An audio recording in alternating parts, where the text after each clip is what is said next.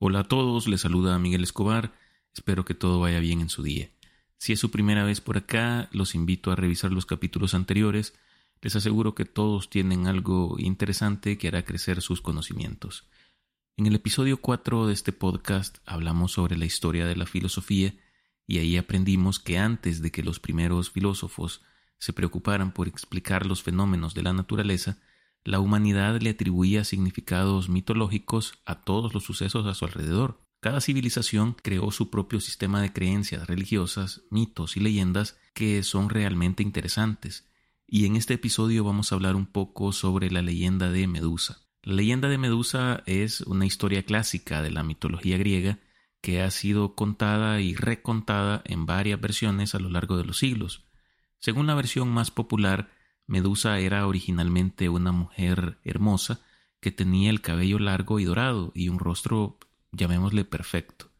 Era una sacerdotisa del templo de Atenea y tenía muchos admiradores. Resulta que un día Medusa se metió en graves problemas cuando fue seducida por el dios del mar, Poseidón, y esto sucedió dentro del templo de Atenea que era la diosa de la sabiduría, la razón, la inteligencia, la estrategia en combate, la fuerza, el valor, la protección y quién sabe qué más.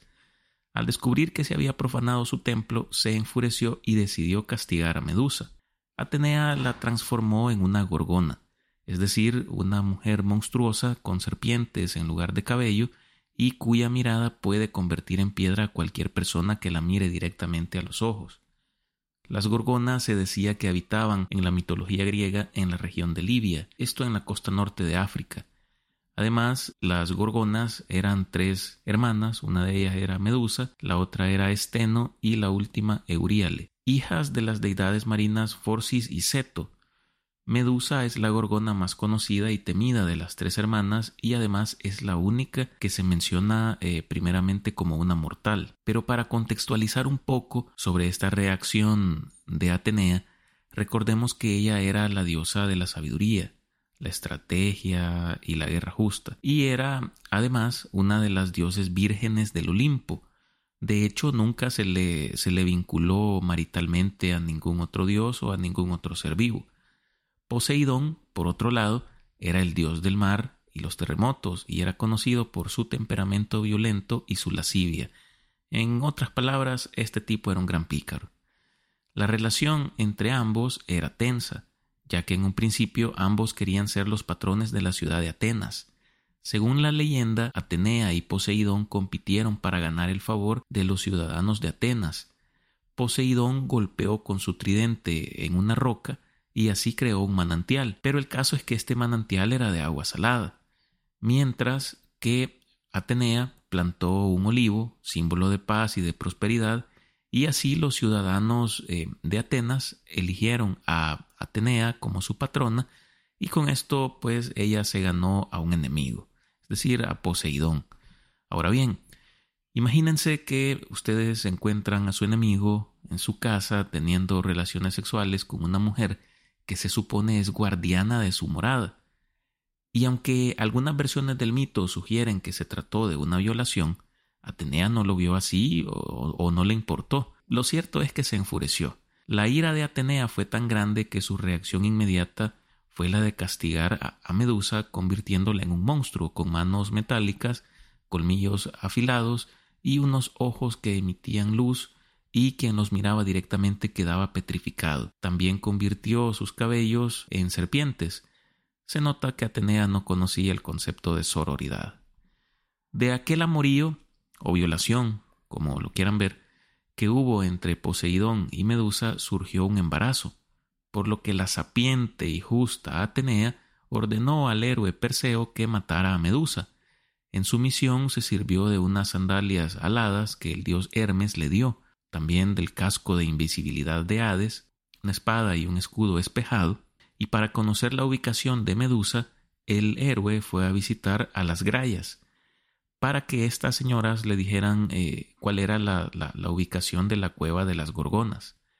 En la mitología griega, las Grayas eran tres hermanas que compartían un solo ojo y un solo diente entre ellas.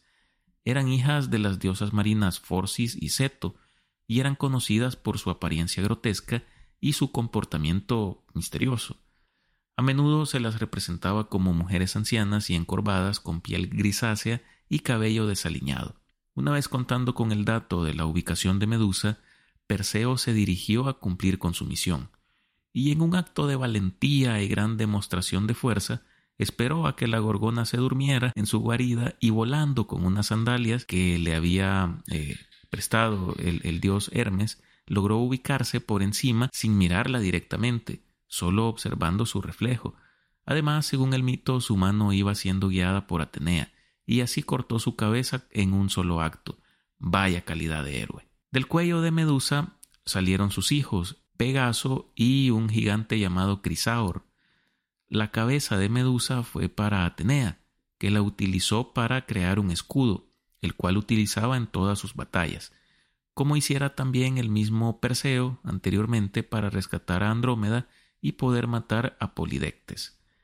Según el poeta romano Ovidio, Perseo pasó por el noreste de África y eh, ahí observó al titán Atlas, que como ya sabemos estaba allí eh, sujetando el cielo y aprovechó para transformarlo en piedra, para que el cielo nunca se cayera. De forma parecida se decía que los corales del Mar Rojo se habían eh, formado de la sangre de Medusa que salpicó las algas cuando Perseo dejó la cabeza petrificadora junto a la playa durante su breve estancia en ese lugar.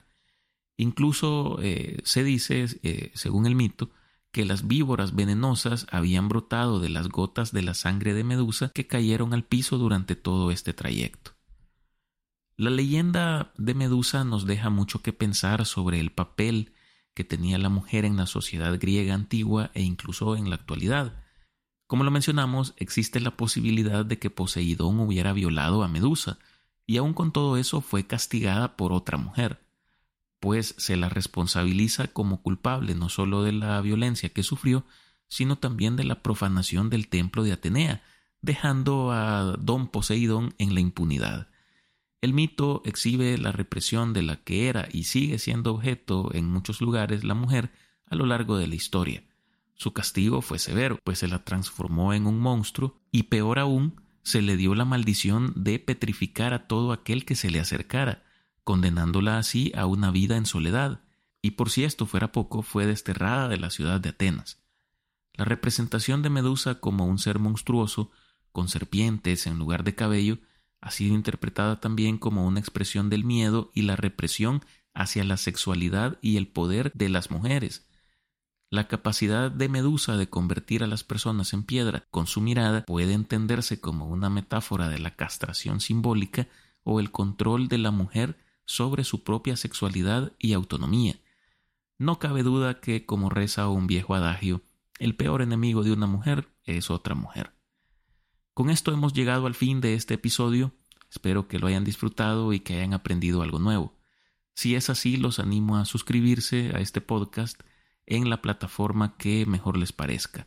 Asimismo, eh, les solicito, como siempre, de favor, que procedan a compartirlo con sus amigos, familiares, compañeros o con quien ustedes consideren conveniente.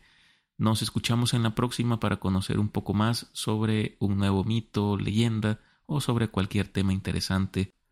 Saludos y hasta pronto.